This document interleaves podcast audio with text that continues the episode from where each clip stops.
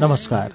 उज्यालो radio नेटवर्कको कार्यक्रम श्रुति सम्वेकबाट प्राविधिक साथी सशेन्द्र गौतमसँगै म अच्युत घिमिरेको स्वागत छ।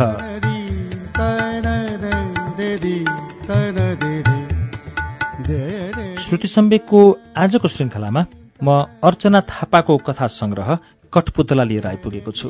कठपुतला संग्रह अक्षर क्रिएसनले बजारमा ल्याएको संग्रह हो। यसभित्र आठवटा कथाहरू संग्रहित छन्। यस पुस्तकभित्र संग्रहित एउटा कथाको हामी वाचन गर्छौं र समय रह्यो भने अर्को कथा पनि यस पुस्तकबाट वाचन गर्छौं।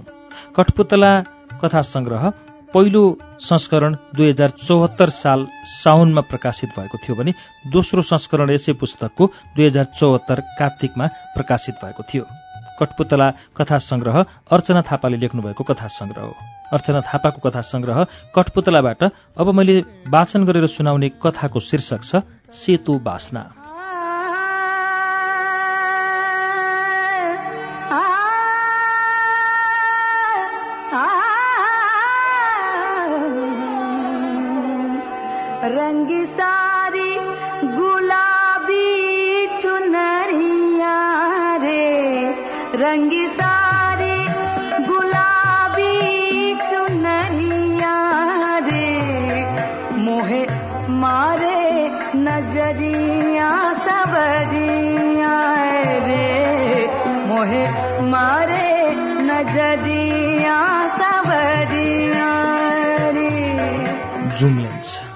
साउने झरीले गर्दा धुलेमाडौँका बाटाघाटा आफ्नो कुख्यात नाम विपरीत धुलोरहित देखिन्थे। रुखका हाँगा र पात नवपल्लव जस्तै सुकिला भएका थिए। तर अनवरत झरीले गर्दा पद्मकन्या कलेज अगाडिको हरियो चौर ब्यागुती पोखरी भएको थियो। दर्केको झरी कहिले मत्तर भए जस्तो हुन्थ्यो त कहिले फेरि रिसाएर घनघोर दर्किन थाल्थ्यो। झरीले भुइँ बाटो झिङ्गटी जस्ता छाना झ्याल रुखपात सबैतिर पक्षपात नगरी एकनासले चुटेको थियो। यस्तो लाग्थ्यो। केसी अन्छनको सिको गर्दै आकाश पनि झरी अन्छनमा अडिक छ। वर्षा विद्रोहले कक्षा कोठासम्म डिस्टर्ब गरेको थियो। मिस रमिलाको लेक्चर अनपेक्षित रूपमा निरस सुनिँदै थियो। आकाशे गर्जनले मिस रमितालाई ठाडै हप्काए जस्तो थियो। भावशून्य अनुहार लिएर लेक्चर गर्दै गरेकी मिसको स्वर सानो हुँदै गएको थियो। क्लान्त शरीर अपुग निद्राले सुनिए जस्ता आँखा। फुस्रो कपाल। मार्कर खेलाउँदै गरेका पटपट फुटेका औँलाहरू र त्यसमाथि एकहोरो लेक्चर। कक्षाभित्रको मुड बाहिर धुम्मिएको अँध्यारो आकाश जस्तै विषादपूर्ण थियो। सावरिया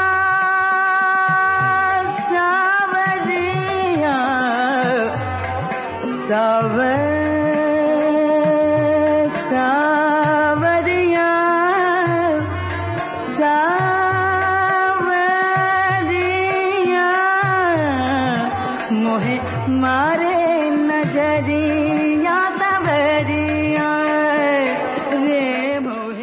प्रेमाको ध्यान लेक्चरमा थिएन। उसले वरिपरि पुलुक्क नजर गुमाई कक्षामा विद्यार्थीभन्दा खाली कुर्चीको उपस्थिति बढी थियो। धुम्म परेर ओसिएको दिन कक्षाभित्र फिँजिएको चिसो मिश्रमिताको अनुत्साहित उपस्थिति र बोरिङ लेक्चरबाट कहिले उम्कु भयो उसलाई। अरे कस्तो लेक्चर? बिरालाको अगाडि मुसाले सत्यनारायणको कथा सुनाए जस्तो लाग्नुसम्म दिक्क लागेको थियो उसलाई। आफ्नो देब्रेपट्टि बसेकी किरणलाई हेरी डेस्क तल हात लुकाएर ऊ मोबाइलमा व्यस्त थिए। कुइनोले बिस्तारै घसेडी उसलाई। के भयो? किरण जस्की क्लासमा पनि फेसबुक? कहाँ हुनु फेसबुक? गौरीका आज पनि क्लासमा आएन उसैलाई म्यासेज पठाउँदैछु। किरण चिन्तित देखिन्थे। पानी पर्या परै छ यार। अनि यस्तो बोर क्लासमा आएर के नै सिकिन्छ र? प्रेमाले काने खुसी गरी। रित्तो कक्षामा पढ्ने उत्साह पनि रित्तो हुँदो रहेछ। आज बेकार क्लासमा आए यार। झन् मिस रमिताको क्लास कस्तो बोर। कहिले कोठाबाट बाहिर निस्कौँ जस्तो। जाओ जी जी ऊ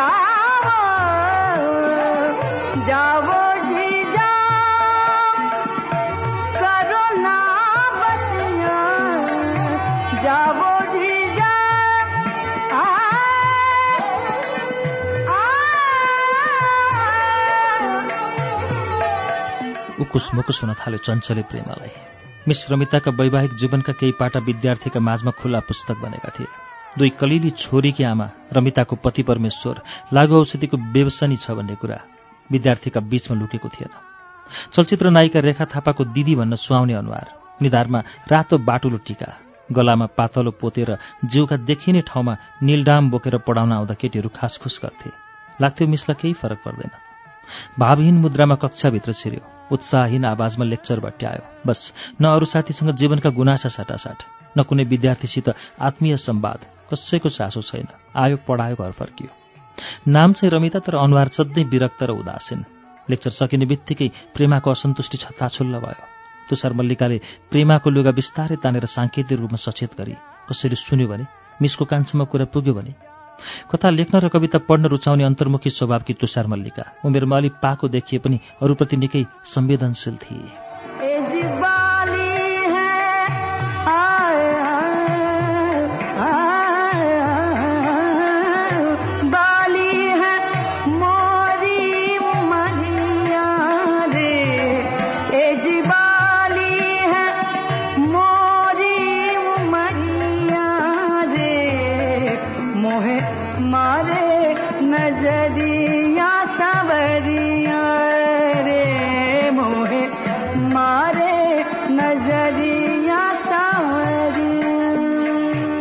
प्रेमाको कुराले तुषार मल्लिकाको मन पोल्यो। अहङ्कार र रिस राग नजाने कि ऊ सबैलाई बराबर स्नेह गर्थे। उसकी आमा पनि पद्मकन्याको लेक्चरर भएको कारण उसले मिश्रमिताका दारुण यथार्थ बुझेकी थिए। सायद त्यसैले उसका लागि मिश्रमिता करुणाकी पात्र थिएन। अरूको जीवनका दुःख कष्टहरूप्रति संवेदनशील हुन सिक प्रेमा। हामीले मद्दत गर्न नसके पनि माया र सहानुभूति देखाउन सक्छौँ?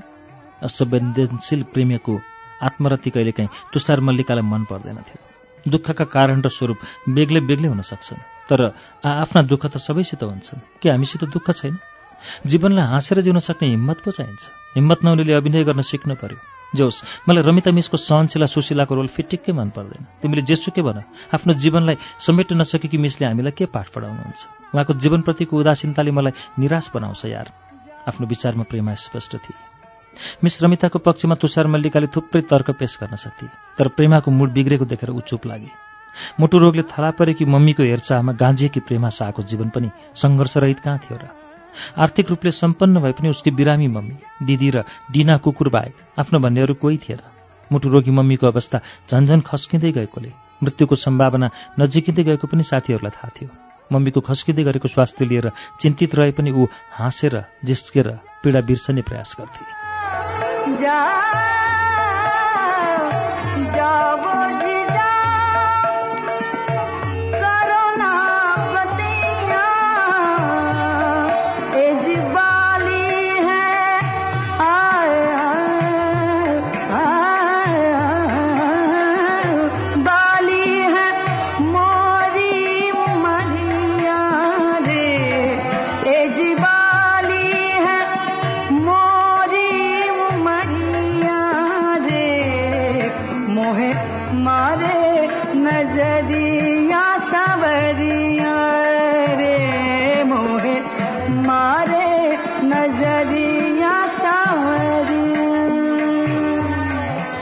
हाम्रो सोचाइ र बुझाइ अचम्मको हुन्छ।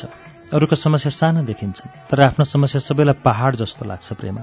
तुषार मल्लिकाले बिस्तारै भने कक्षाबाट बाहिरुन्जेल पनि तुषार मल्लिकाको आँखाभरि मिश्रमिताको दारुण अनुहार नाचिरह्यो। लोग्नेसित बस्दा मिसको जीवन यातना गृह बनेको थियो तर लोग्ने छाड्दा समाजले सजिलै बाँच्न दिँदैन भन्ने कुरा पनि थाहा थियो। अरू मिसहरू खासखुस गर्थे सर्वोच्च न्यायालयको जजकी बुहारीलाई अन्याय परेको छ। न्याय माग्न ऊ कहाँ जाओस्? तुषार मल्लिकाले सुनेको गाईगोई अनुसार मिस रमिताको पारपाचुके केसका लागि कुनै वकिल तयार भएनन् रे। राम्रो वकिल नहुँदा छोरीहरूको नागरिकता र अंश दाबीको हक धरापमा पर्न सक्ने अनुमान मिसले गरिनुहोला। राम्रो र महँगो वकिलले खर्च बेहोर्ने पैसा पनि उनीसित छ छैन होला। खर्चको जोह गरे पनि वकिलले नै मानेनन् रे। उनले कोर्ट कचहरीको दाउपेच पनि बुझेकी थिएनन् रे। सायद उनी अबुझ थिइन् न्याय प्रक्रियाबारे अबुझ। वा उनले बुझेकी थिइन् पैसा र पहुँचको अभावमा उनले न्यायको झुल्कोसम्म पाउने छैनन्। देशको न्याय प्रणालीप्रति कस्तो अविश्वास? फास्ट ट्र्याक न्याय प्रणाली छैन। समयमा केसको पेशी हुँदैन। तिमीले पत्र पत्रिकामा छापिएको निवर्तमान प्रधान न्यायाधीश सुशीला कार्कीको अन्तर्वार्ता पढिनौ? पीडितलाई समयमा न्याय दिन असमर्थ न्यायपालिका। देशमा मानवाधिकार हननको पराकाष्ठ नाग्दा पनि चुप छ वैकल्पिक व्यवस्था गर्न सकेको छैन। साथै राजनैतिक हस्तक्षेप ठूला बडालाई कानून लाग्दैन। निष्पक्ष न्याय पाउन गाह्रो छ। झन् न्याय युद्धमा साथीभाइ छरछिमेक र परिवारको साथ पनि छैन। कसरी आओस् त साहस? प्रतिकूल परिस्थितिले मिसलाई न्यायको दिपदिपी आशासम्म गर्ने अनुमति दिएको छैन।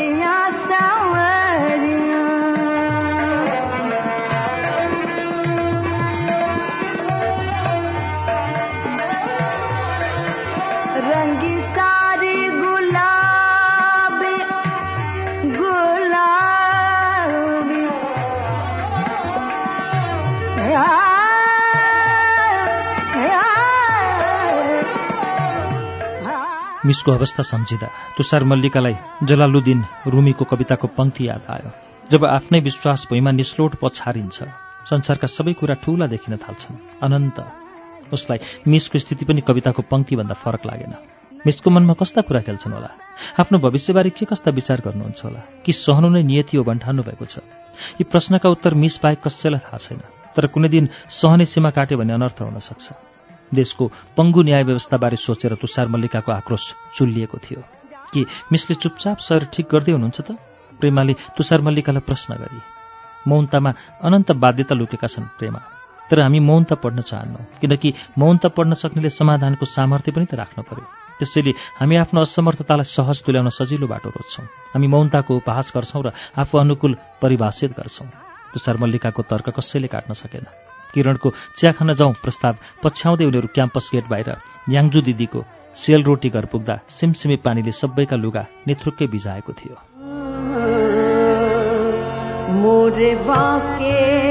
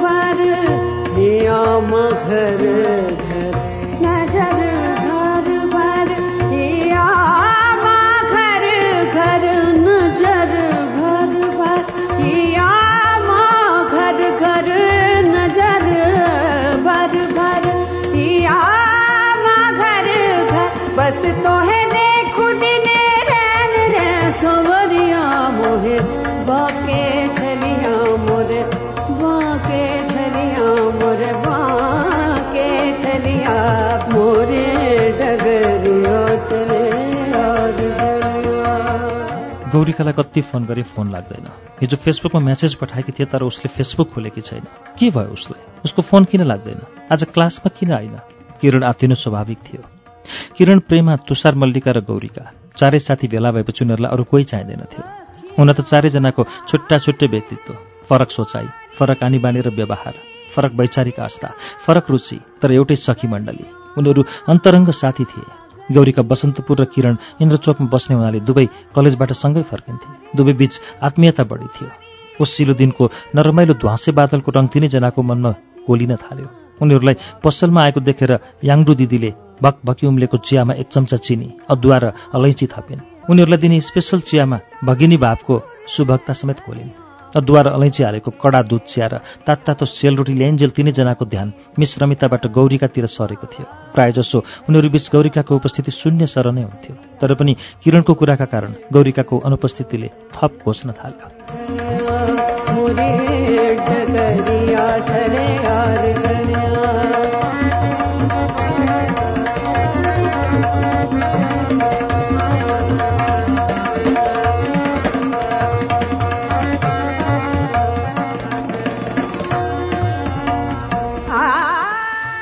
सर्लक्क जिउ हिस्सी परेको अनुहार ठूलो निधार सिनित्त बाटेको कपाल बाक्ला मिलेका आँखी भाउ र ठुल्ठुला आँखा भएकी गौरीका प्राय नबोली बस्थे। साथीहरूसित याङडु दिदीको चिया पसल बाहेक अरू कतै जान्नथे एकअर्कालाई चिनेको केही महिना मात्रै भए पनि पद्मकन्यामा बिए गर्दै गरेका चारैजना मनमुटु मिलेका सखी भएका थिए। त्यस्ता मन मिल्ने बीच पनि गौरीका खुलेर हाँसेको बोलेको थाहा थिएन। प्रेमा र किरण धेरै बोल्थे हाँस्थे जिस्किन्थे तर सरिदै तुषार मल्लिका र भावुक गौरीका कम बोल्थे। केही दिनदेखि बिसन्चो भएको कुरा गर्दै थिए। टाउको दुख्यो भन्थे। निकै बिरामी भयो कि क्या हो? फोन पनि लाग्दैन। किरणले फेरि फोन गर्ने प्रयास गरी। गएको केही हप्तादेखि गौरीका बिरामी देखिन्थे। अँ फोन त लाग्दैन। प्रेमाले पनि फोन गर्ने प्रयास गरे। गौरीकाको अनुपस्थितिले उसलाई पनि चिमोड्दै लग्यो। हामी जाउँ न त उसलाई भेट्न। अस्ति घरमा बहिनीसित केही कुरामा झगडा पर्यो भन्दै थिए।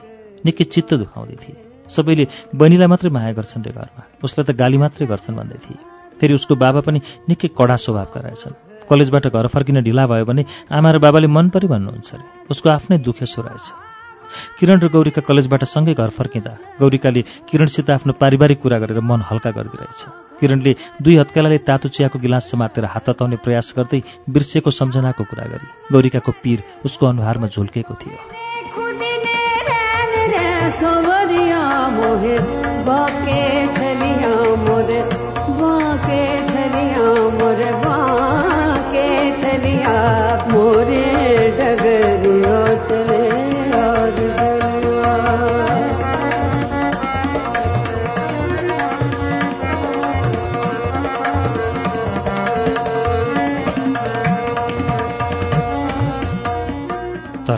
अस्ति बहिनीको लागि भनेर यहाँबाट सेलरोटी किनेर घर लिएर गएको थिएँ। तुषार मल्लिकाले चल्यास सम्झे। बाबाले मलाई सिङ्गापुरबाट ल्याइदिएको ब्याग भन्दै देखाउँदै थिए। किरणको कुरा सुनेर प्रेमाले पनि अचम्म माने। तर जे भने पनि अलि अटेरी स्वभावकी छ? जति भन्दा पनि कलेजको पिकनिकमा जान मानिन। उसको आमासित अनुमति मै लिइदिन्छु भन्दा पनि मानिन। केही महिना अघि कक्षाका सबै पिकनिक गएका थिए। तर उसलाई जति फकाउँदा पनि ऊ एकजना मात्रै गएन। त्यो दिनको सम्झनाले प्रेमालाई दिक्क पार्यो। साह्रै जिद्दी छ। कम बोल्ने मान्छेसित कुरा गर्न पनि गाह्रो मनको भ्याउ पाउन पनि गाह्रो। त्यति बेला राम्ररी चिनेको पनि थिएन। उसले आफ्नो मनको कुरा खोले पो हामीलाई सजिलो हुन्छ। किरण फेरि फोन चलाउन व्यस्त भए। कि कुनै महादेवलाई जोइला लिएर हिँडी गौरीका? प्रेमा खेती त्यहाँ हाँसे। के हो यो जोइला भनेको? किरणले कुरा बुझेन। हेर न पहिला केटीहरू पहिला जान्थे। अब त केटीहरू पनि पढे लेखेका छन् कमाउँछन्। पहिला जाने जमाना गयो। अब त केटाहरू जोइला जान्छन्। साउने झरीमा नीलकण्ठी महादेवको बिस ताहा कम हुन्छ अरे कुनै गौरीनाथ गौरीकासँग जोइला हिँडे कि? हामी त क्लासका साथी मात्रै। मनका साथी हुन समय लाग्छ। कम बोल्ने साथीको मन पढ्न सजिलो छैन। घुसघुसे साथीले त बिताउँछन् यार। बेलाको बेला सरप्राइज हुन सक्छ। हामी मात्रै हो आफ्ना मनका सबै कुरा भट्याउने किति तिति हाँसी प्रेम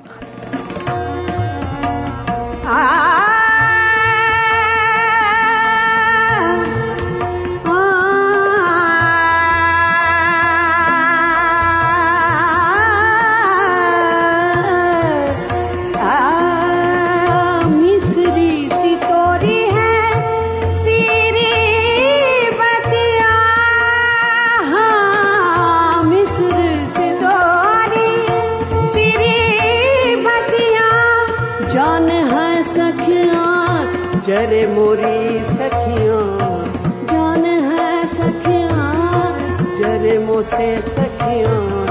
अंजुरी भर भर पियो रे छलिया, मोरे बाके छलिया बाके छलिया बाके छलिया बाके छलिया बाके छलिया। प्रेमाका कुरा सुनेर किरणले केही गुनगुनाई।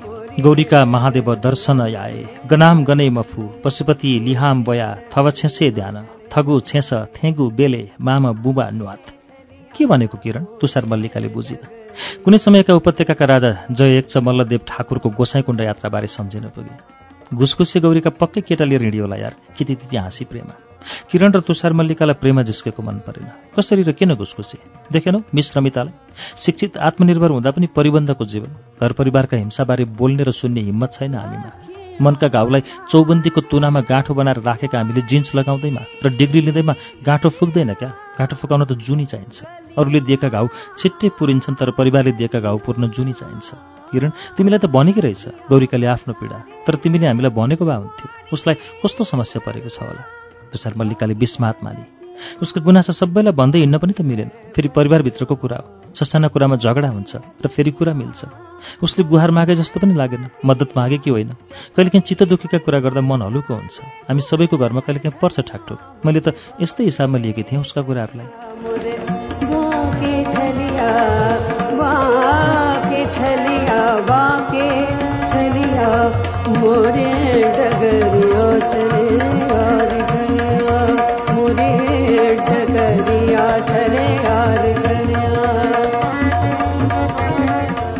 किरणको कुरो पनि ठिक थियो।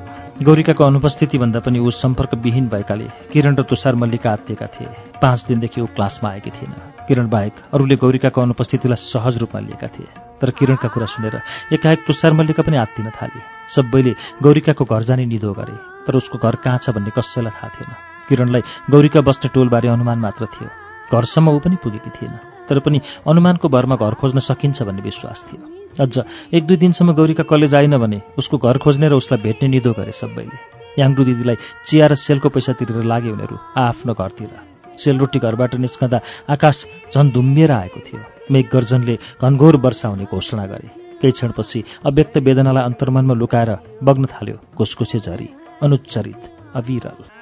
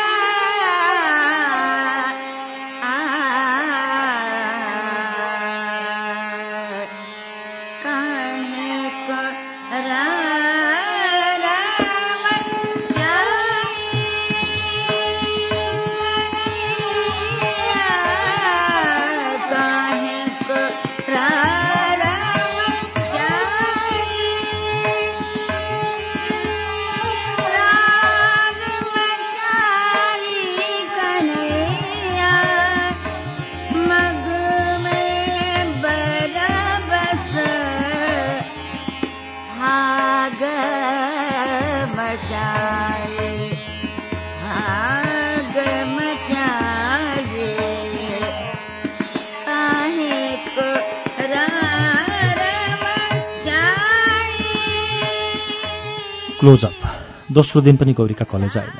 तेस्रो दिन पनि गौरीका कलेज आएन। न उसको फोन लाग्यो न उसको फेसबुक इनबक्सबाट उत्तर आयो। कुनै सम्पर्क हुन सकेन। विकल्प नभएपछि तिनैजना गौरिकाको घर जाने निधो गरे। न्यु रोड गेटमा भेट्ने र सँगै जाने कुरा पक्का भयो। सिभिल मलदेखि न्यु रोड गेटसम्म हिँडेर आइपुग्दा टम्म जिउकी तुषार मल्लिकाको असिन पसिन गोरु अनुहार फ्यात्त परेको गोलभेडा जस्तै देखियो। भदौरे घामको तापिने र रापिने टुङ्गो हुन्न। खुर्सानी सुकाउने महिना हो खुर्सानीले होस गर्नुपर्छ नि। हामी जस्तालाई त बाल मतलब यार चक्लेटी रङले सनलाई ब्लक हानिन्छ। पहेँलो कुर्तासित म्याच गरेर कपालमा सानो पहेँलो गुलाब सिउरेकी प्रेमा सधैँ जस्तो हँसिलो मुडमा देखिए घामको रापले हप्पपी भएकी तुषार मल्लिकालाई देख्न साथ ऊ जिस्कन थाले। बसन्तपुर पुग्दा मान्छेको घुइँचो देखेर तिनैजना छक्क परे। कुमारी जात्राको दिन परेको रहेछ। कुमारी गणेश र भैरवको रथयात्राले बाटोमा थाम्न नसक्ने भिड जम्मा भएको थियो। राजगद्दी गुमेका जयप्रकाश मल्लले कुमारी दर्शन गरेपछि मात्रै गुमेको राजगद्दी पाए। पछि कुमारी भक्त पनि बनेकाले उनले कुमारी घर बनाए। कुमारीको रथ हेर्दै किरणले भने जयप्रकाश मल्ल हुनसम्म बाठा रहेछ कुमारी घर बनाएर कुमारीलाई घरको पर्खालभित्र कैद गरे। कुमारीको मन सोच र शरीरलाई नियन्त्रण गरे। अरूसित बोल्ने घुलमिल गर्ने अवसरलाई नियन्त्रण गरे। यहाँसम्म कि कुमारीको इच्छा चाह अभिव्यक्ति ज्ञान भेटघाट सबैलाई नियन्त्रण गरे। भन्ने नै हो भने कुमारीको शक्ति पनि त नियन्त्रण गरे राजाले कुमारीलाई नियन्त्रण गरेर घरबन्दी बनायो। त्यसैले होला हिजो आज कुमारी निरुत्तर छिन्। त्यही नबोल्ने भएकोले हामीले पुज्न थाल्यौँ उनलाई। रथको अगाडि भक्तालुको घुइँचो हेर्दै थिए तुषार मल्लिका। कुमारीको मनमा कस्ता कुरा खेल्छन् होला किरण? के सिङ्गारीको रथमा बसेर साँच्चै रमाएकी होलिन् त उनी? एकछिन अघिसम्म जिस्किँदै त्यति हाँस्दै हिँडेकी प्रेमा अचानक गम्भीर भए। टाठाले सोझालाई देउता बनाउने कारण यही न हो। तिमी देवी बन। ढुङ्गामा कोरिएको देवी जस्तै अथवा पोस्टरमा सजिएकी देवी जस्तै। अविचल अव्यक्त निरुत्तर स्वर रहित बस त्यो सिङ्गारेको रथ रथको पाङ्रा बाटोमा छापेको इँटा कुमारी घरको झ्याल खापा र कुमारी जस्तै। सबै एउटै जडवत बोलीरहित प्रतिक्रिया रहित मन प्रेमा। तिमी झ्यालको खापा रथको पाङ्रा वा बाटोमा छापेको इँटा बन्न खुसी हुन्छौ? तुषार मल्लिकाले प्रश्न गरी। भक्तालुहरू त छाडमछाड गर्दै रथको अगाडि पुग्ने प्रयास गर्दै थिए। बल्ल बल्ल कुमारीको रथ जैसी देवलतिर लाग्यो। तुषार मल्लिका किरण र प्रेमा बसन्तपुरको दाहिनेतिरको गल्लीभित्रको सफा र फराकिलो चोकमा पुगे। घर फर्किँदा गौरीका यतैको चोकभित्र पछि जस्तो लाग्छ। कसैलाई सोधु भने नामले त चिन्दैनन् होला तर हुलिया भन्यो भने चिन्छन् कि? उसको घर यतै हुनुपर्छ। चोकको मुखैमा नाङ्लोमा पुस्तकारी र चुरोट बेच्न बसेकी वृद्धासित किरणले नेपाल भाषामा सोधी। छेउछाउका अरूहरूलाई पनि सोध्दै उनीहरू पहिलो चोक पार गरेर दोस्रो चोकभित्र पुगे। चोकमा दाहिनेतिर सानो काठको ढोका खुल्ला थियो।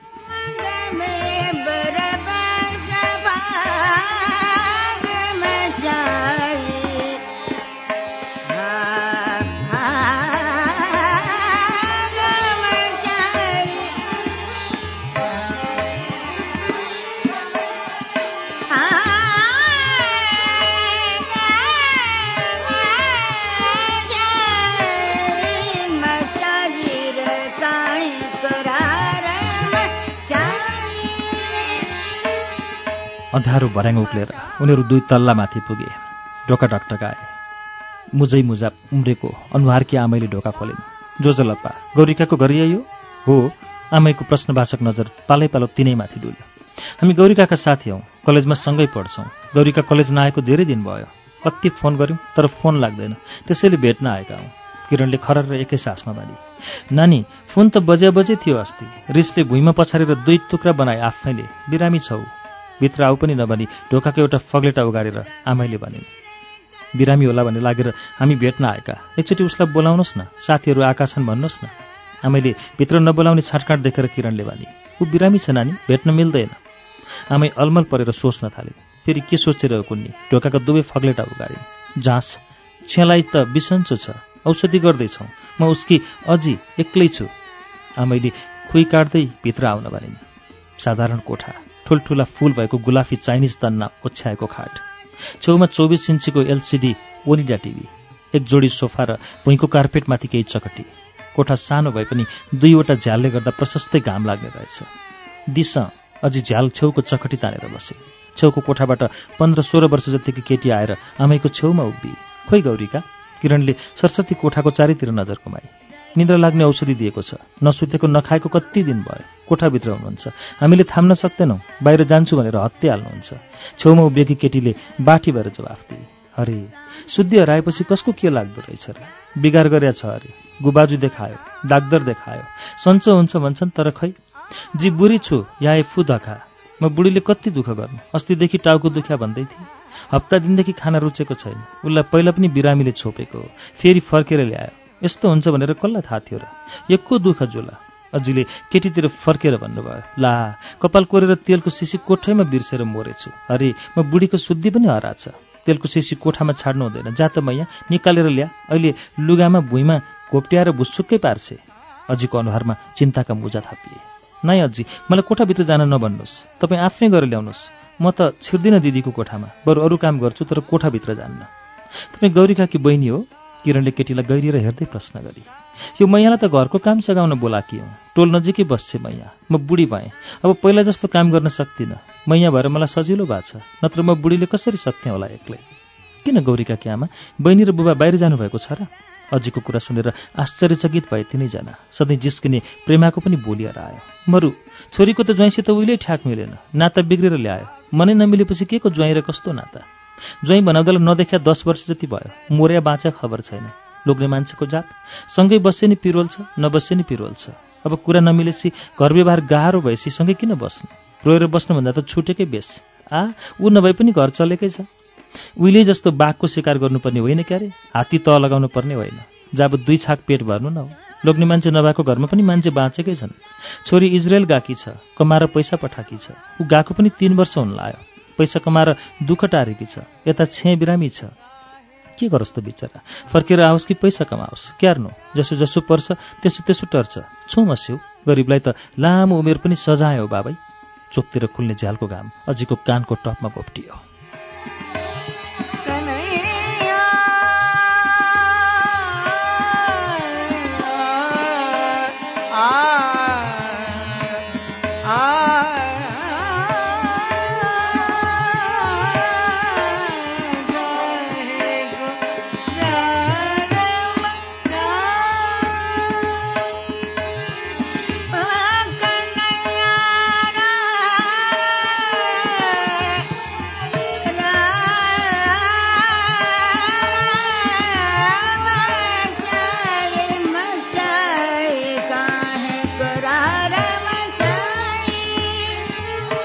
अजीका कुरा सुनेर बसेका तिनैजनालाई तर राको माथिल्लो तलाबाट एकाएक कसैले भुइँमा हुत्याए जस्तै भयो। सिताङ्ग तिनैले मुखामुख गरे स्तब्ध उनीहरूको बोली हरायो। अजीले भनेका कुरा अकल्पनीय थिए।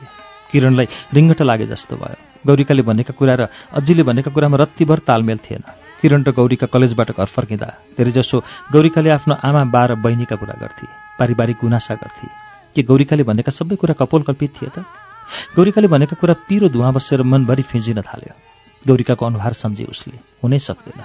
कुनै हालतमा होइन असम्भव। गौरीकाले भनेका कुरा कपोलकल्पित हुँदै होइनन्। म यहाँ जा चिया पका। अझैले उभिएकी केटीलाई हराइन्।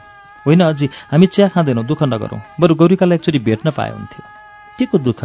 नानीहरूले ढोका ढकटकाउँदा म चियाको पानी बसाल्न ठिक पार्दै थिएँ। घरमा पहिलोचोटि आएका नानीहरू कसरी केही नखुवाई पठाउनु? जा म यहाँ चिया पका। गौरीकाले त आफ्नो बहिनीको निकै कुरा गर्थे। खोइ बहिनीलाई त देख्दिनँ त? किरणले फेरि सोधे। कहाँ हुनु र बहिनी? कठै बहिनी मरु। बामा मचा। भगवान आया गज्या गुज्या थो। अजीले निधार खुम्च्याएर जवाफ दिनुभयो। पहिरो गयो किरणको मनमा। अजीको कुरा विश्वास गर्न गाह्रो भयो। प्रेमा र तुषार मल्लिकाले कुरा बुझेनन् वा राम्ररी सुनेनन्। गौरीकाले त बहिनीलाई भनेर खानेकुरा किन्थे। कहिले तितौरा त कहिले सेल रोटी। बहिनीसित झगडा परेका कुरा गर्थे। अजीको कुरा सुनेर आत्तिकी किरणले फेरि अर्को प्रश्न गरे। उसलाई आशंका हुन थाल्यो। अजीको उमेर धेरै छ। शुद्धि हराउन थालेको हो कि? बिर्सिन थाल्नु भएको छ कि? कहाँ हुँदो रहेछ र आफूले चिताए जस्तो यो संसार? कठै बहिनी त थियो तर सानैमा बित्या हो सानोमा दिदीबहिनीलाई बाह्र राख्या हो तर ख्या बिग्रेर ल्यायो। कुलगुरुलाई देखाएकै हो के गर्नु? बाह्र बिग्रेर ल्यायो। सोचेको जस्तो कहाँ हुन्छ र? के के भोग्नु लेखेको छ यो खप्परा? सबै यही जुनुमा भोग्नुपर्छ। भगवान या गज्यागु ज्याथो स्तब्ध किरणले अर्को प्रश्न गर्ने आँट गरिन। बाह्र भनेको के हो? प्रेमाले मन थाम्न सकिन र प्रश्न गरे। छोरी मान्छेलाई सानैमा बाह्र दिनसम्म कोठाभित्र राख्यौँ। त्यो बेला केटा मान्छे हेर्नु हुँदैन सूर्य हेर्नु हुँदैन। दुःख गरेर भयो नि उसकी आमाले दुवै छोरीलाई दुपट्टाको सारी तासको चोलो र ससाना गहना बनाएकी थिए। गुठीमा सल्लाह गरेका थिए। कुलगुरुलाई चिना देखाएर राखेका थिए। सायद पनि जुराएर राखेका थिए। तर हुने अनिष्ट त के गरेर रोकिन्छ र? बालकै थिए बिचरी क्यार्नु बाराख्या बिग्रेर ल्याएपछि कसैको केही लाग्दो रहेनछ। सम्झदा मुटु च्यातिन्छ। कठै कति ज्ञानी थिए। क्यार्नु भगवान जित अन्यायात। त्यति नै उमेर लेखेर ल्याएकी थिए। आमैले सबकोले आँखा पुछिन्। नराम्ररी झस्के तिनैजना बुझे पनि नबुझे पनि केही बोल्न सकेन।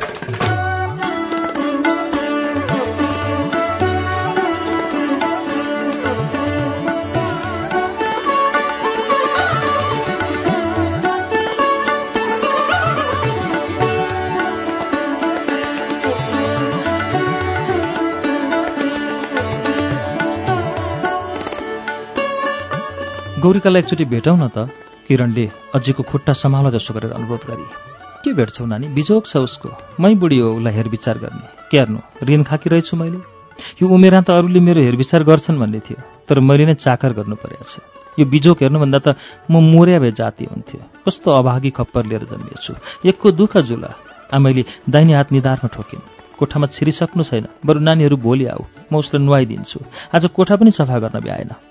अघिकी केटीले स्टिलको किस्तीमा पाँच कप चियाएर अर्को सानो प्लेटमा केही मालपुवा लिएर कोठाभित्र बसे। चिया र मालपुवाको किस्तीलाई सोफा नजिकको सानो टेबलमा राखी एउटा कप अझीको हातमा दिएर अर्को कप आफूले समाति। दिसा पिसा पनि लुगैमा खै के भएको? चियाको कप समात्दै नाक खुम्च्याउँदै केटीले भने मालपुवा लिन हात अगाडि बढाएकी प्रेमाले हात स्वाट आफूतिरै तानी। तुषार मल्लिकाको हात कामेर चियाको छिटा सुरुवालमा पोखियो। सरी भन्दै चियाको कप तल राखेर न्यापकिनले पुस्न थाली। कठै केही खा छैन। कहाँ हुन्छ र दिसा पिसाब लुगामा? अजीले केटीलाई हप्काए जस्तो गरिन्।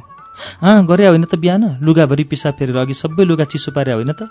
कोठाभरि थुकेर त्यहाँ ओछ्याएको कार्पेट पनि अस्ति झिक्यौँ। अजीले हिजो मात्रै नुहाइदिनु भएको थियो। तर नुहाएर ल्यायो सिमेन्टीमा हात दर्नुहुन्छ दुवै हातका औँला दरफरिएका छन्। जति बेला पनि औँलाले भुइँको तर्नुहुन्छ आज त दुवै हात सलले बाँधेको छ। हात खोल्यो कि फेरि भुइँको तर्न थाल्नुहुन्छ। खाना नखाएको कति दिन भयो। खालि म बाहिर जान्छु म बाहिर जान्छु भन्नुहुन्छ।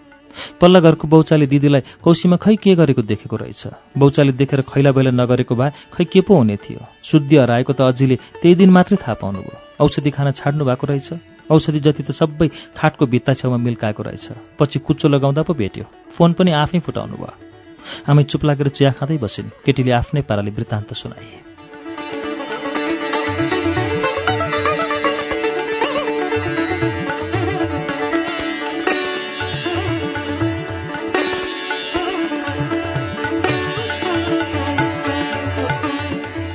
के गरोस् त बिचरा? खै के कुरा खेल्छ उसको दिमाग चिया चिसो भयो खाउ नानी हो। म मैयालाई हेरेर आउँछु। अब त मेरो शुद्धि पनि ठेगानमा छैन। कपाल कोरेर तेलको सिसी कोठाभित्रै बिर्सेर मोरेछु। बेटी भने त उसले खर्लप्पै घोप्टाउँछ एकको दुःख जुला ए मैया एउटा केरा र फुरुटी ल्या त। कोठामा राख्छु खाइहाल्छ कि? सानामा त फुरुटी भनेपछि हुरुक्कै हुन्थे। पेटमा अन्न नपरेको कति दिन भयो? धन्य छिमेकी राम्रा छन् मद्दत गर्छन्। बिहान डाक्टरलाई घरमा बोलाएर ल्याए। निद्रा लाग्ने सुई लगाछु भन्थ्यो। सुति भने अलिक विषेक गर्छ कि? औषधि नखाएर बिरामी फर्क्यो भन्थ्यो डाक्टर। गएर हेर्छु सुते कि? केटीले केरा र फ्रुटी ल्याएर दिएपछि आमै कोठा बाहिर निस्किन्। गौरीका कहिलेदेखि बिरामी थिए? खै हामीलाई त थाहा भएन। आमै बाहिरिने बित्तिकै किरणले केटीलाई सोधे। आमैका कुरा उनीहरूलाई पत्यार लागेन। सानैमा पनि बिरामी हुनुभएको थियो अरे। मलाई राम्ररी थाहा छैन। म त थिइनँ मैले सुनेको मात्रै हो। अझै त पहिला एटखामा बस्नुहुन्थ्यो अरे बाराख्य बिग्रेको अरे। खै म त थिइनँ देखा होइन मलाई त राम्ररी थाहा छैन। अनि गौरीकाले त आफ्नी बहिनीको धेरै कुरा गर्थ्यो हामीसित किरणले सोधी। खै मलाई त थाहा छैन। बाह्र राख्दा दिदी बहिनीको झगडा भएको थियो अरे। दिदीले जिस्केर बहिनीको टाउको भुइँमा बजार्या कोठा बाहिरसम्म सुनिएको थियो अरे त्यत्तिकै सास गयो। खै मैले त देखा होइन। कसैले त दिदी रिसा थियो भन्छ। रिसको झोका जान्नी जानी बहिनीको टाउकोमा हिर्काएको भन्छ। तर मैले देखा होइन। पहिलोचोटि टोलमा बारासी पर्या थियो अरे। बा अझैको एटका घरको छिँडीमा गाडेको अरे। त्यसपछि दिदीको मगज खलबलिएको हो। बारामच्चालाई एटका घरमा गाडेपछि अझै त्यो घरमा बस्न नसकेर यहाँ बहालमा बस्न आएको। चियाको कप समातेका तुषार मल्लिका र किरण हतप्रभ भए। अझीको अपत्तारिलो कुरा सुनेर मुटु नराम्ररी थर्कियो। केटीको कुरा सुनेर उनीहरूको बोली हरायो प्रेमाको आँखा रसायो र सबै प्रश्नहरू छल्केर बोकिए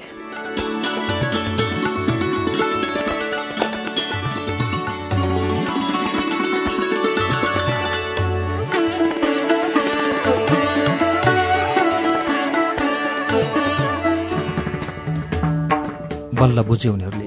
अभिज्ञ साथीसँगै र परिवारबीच आन्तरिक अभिघातका विरुद्ध एक्लै सङ्घर्ष गर्दै थिए गौरीका। उनीहरूसँगै साथी भए पनि गौरीका नितान्त एक्लै रहेछ। उसको मानसिक अन्तर्द्वन्द बुझ्न असफल रहेका थिए सोकल्ड मनमुटुका सखीहरू। तिनैजनाका मनमा फरक फरक प्रश्नले घोष्न थाले। के साथी हुने औपचारिकतामा मात्रै खुम्चिए उनीहरू? के उनीहरूका बीचमा असल मित्रता थिएन? गौरीकाले किन उनीहरूलाई साँचो कुरा भनिन? अर्को कोठाबाट अझैले बोलाएको जस्तो सुनियो। जाउँ अझैले बोलाउनु भयो कसैले चिया खाए कसैको कपमा चिया जस्ताको तस्तै बाँकी थियो। केटीले किस्ती उठाएर ढोका बाहिर राखेर भर्याङ छेउको अर्को कोठातिर जाने इसारा गरे। ठुलो सुत्ने कोठा रहेछ। सायद गौरिकाको कोठा होला। कुनामा काठको दराजमा टन्न किताब मिलाएर राखेको। ठुलो किताब कोठाभित्र अर्को सानो कोठा रहेछ। बाहिरबाट चुक्कुल लगाएको। ग्रिल हालेको ज्यालले गर्दा भित्रको दृश्य प्रष्टै देखियो। फोहोर पाइजामा र च्यातिएको कुर्थामा थियो। दुवै हात अगाडि राखेर सलले बाँधिएकी ऊ। कोठाभित्र फन्को मार्दै एकोन्मादमा फतफताउँदै थिए। गौरिकाको हालत देखेर उनीहरू स्तब्ध भए। अनुहार गौरिकाको भए पनि त्यहाँ उनीहरूकी साथी थिएन। कति फतफत गर्न सकेकी होला। कहाँबाट आउँछ यसलाई यस्तो बल? रातभरि फतफत दिनभरि फतफत सुत्या छैन। हिजो राति मेरो आँखा पनि झिमिक्क हुन पाएन। उसलाई पनि शास्ति हामीलाई पनि शास्ति। भगवान जित अन्याय याद। कठै कति गल्यो होला यसको जिउ। आमाको हेरविचारी निको हुन्थे कि? जी बुढी छु याएफु दखा म बुढीले केही गर्न सकिया होइन। दैवले ठग्यो। लुगा ताने तानै गर्छे। बिहानै लगाएको लुगा हेर हात नबाँधेको भए यो पनि च्यातेर कति बल आएको शत्रुलाई पनि यस्तो नपरोस्। केही खाकी छैन सुतेकी छैन। अलिकति निद्रा पऱ्यो भने दिमागमा पनि शीतल हुन्थ्यो। एकको दुःख जुला अनन्य सखीको विद्रूप स्थिति देखेर किङ कर्तव्य विमूढ थिए तुषार मल्लिका किरण र प्रेमा। किरणको मुटु थर्किएको थियो भने सधैँ हाँस्ने प्रेमाको बोली हराएको थियो। उसको आँखाबाट बरबरी आँसु झर्न लागे। छु आए छु मस्यो दिमाग भुट्या भुटै छ ढोका खोल्नु भने बाहिर हिँड्ली माथिबाट हाम फाल्ली एक पिरो र भने। उसको पछि पछि लागेर साध्य भएन। निद्रा लाग्ने औषधि खुवाए पनि आँखा झिमिक्क गरेकी छैन। कोठाभित्रबाट चोटपटक लाग्ने सबै सामान निकालेका छौँ। क्यार्नु आफैलाई चोट पुर्याउँछ भन्ने डर? बुढा नीलकण्ठा एउटा जान्ने माता छन् अरे। माताले अक्षता फुकेर दियो भने राम्रो गर्छ भन्छन्। पहिला त एक्लै सबै ठाउँमा पुग्थेँ तर अब यो बुढेसकालमा मेसो पनि पाउँदिनँ। कतै ठेस लाग्यो भने आफै पुर्लुक्कै ढल्छु भन्ने डर। थला पऱ्यो भने यसलाई कसले हेर्छ? एकको दुःख जुला आमेले फेरि सबकोले आँखा पुछिन्। अझै त्यस्तो माताको विश्वास गर्नुहुन्न। डाक्टरले भनेको औषधि दिनुपर्छ। किरणले अझीलाई सम्झाउने कोसिस गरे। के गर्नु नानी? यो सास रहेसम्म बिरामीलाई निको तुल्याउने आश गर्नु परेको छ। डाक्टरको औषधिले काम गरे जस्तो देखिएन। गौरीका कोठा वरिपरि घुम्दै भित्तातिर हेर्दै थिए। गौरीका? कोठाभित्र फतफताउँदै गरेकी गौरीकालाई तुषार मल्लिकाले बोलाए। गौरीकाले प्रतिक्रिया देखाइन साथीहरूतिर हेरे पनि उसको शून्य हेराइले कसैलाई चिने जस्तो लागेन।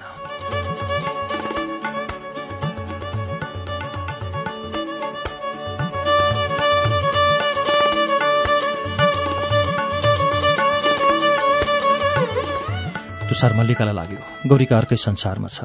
परिवार र साथीहरूको साइनो लत्याएर ऊ आफ्नो बाटो एक्लै कोर्दैछ। मानौ अन्तर्द्वन्द सङ्ग्रामकी एकल होद्दा हो। अस्पष्ट भाषामा एकनाश भटपटाउँदै थियो असन्तुष्टिका फिलिङ्गाहरू। कोठाको परिधिमा बाँधिए पनि बन्धनमुक्त थिए। आफ्नो समस्याको समाधान खोज्दै अर्कै संसारमा कसैले बुझ्न नसक्ने संसारमा। अहिलेसम्म त औषधिले काम गर्नुपर्ने हो। एकछिन निधाई भने जिउलाई सन्चो हुन्थ्यो होला। क्यार्ने अस्तिसम्म कराएर छिमेकीलाई पनि सुत्न दिएन। धन्य छिमेकी राम्रा छन्। गुनासो गर्दैनन्। छु आए छु मस्यो। माया लाग्छ नातिनी हो। माया लाग्छ। त्यत्तिकै कसरी छाडौँ? गुमुत स्वर्नै पर्यो। म छु र त माया गर्छु। नत्र कसले हेरविचार गर्छ यसलाई? आमा विदेशमा अरूको चाकर गर्छे। छोरीको यहाँ यस्तो बिजोग। तन धान फल्ने खेत भए त आफ्नै देशमा बसेर छोरीको हेरविचार गर्थ्यो होली नि ऊ पनि। अर्काको चाकर गर्न किन जान्थ्यो होला र? यो बुढेसकालमा महिला सघाउँथ्यो होला। छोरी सम्झेर उसको मन उता पनि त कल्पिन्छ होला। बातीपछि आमैले आँखा बुझिन्।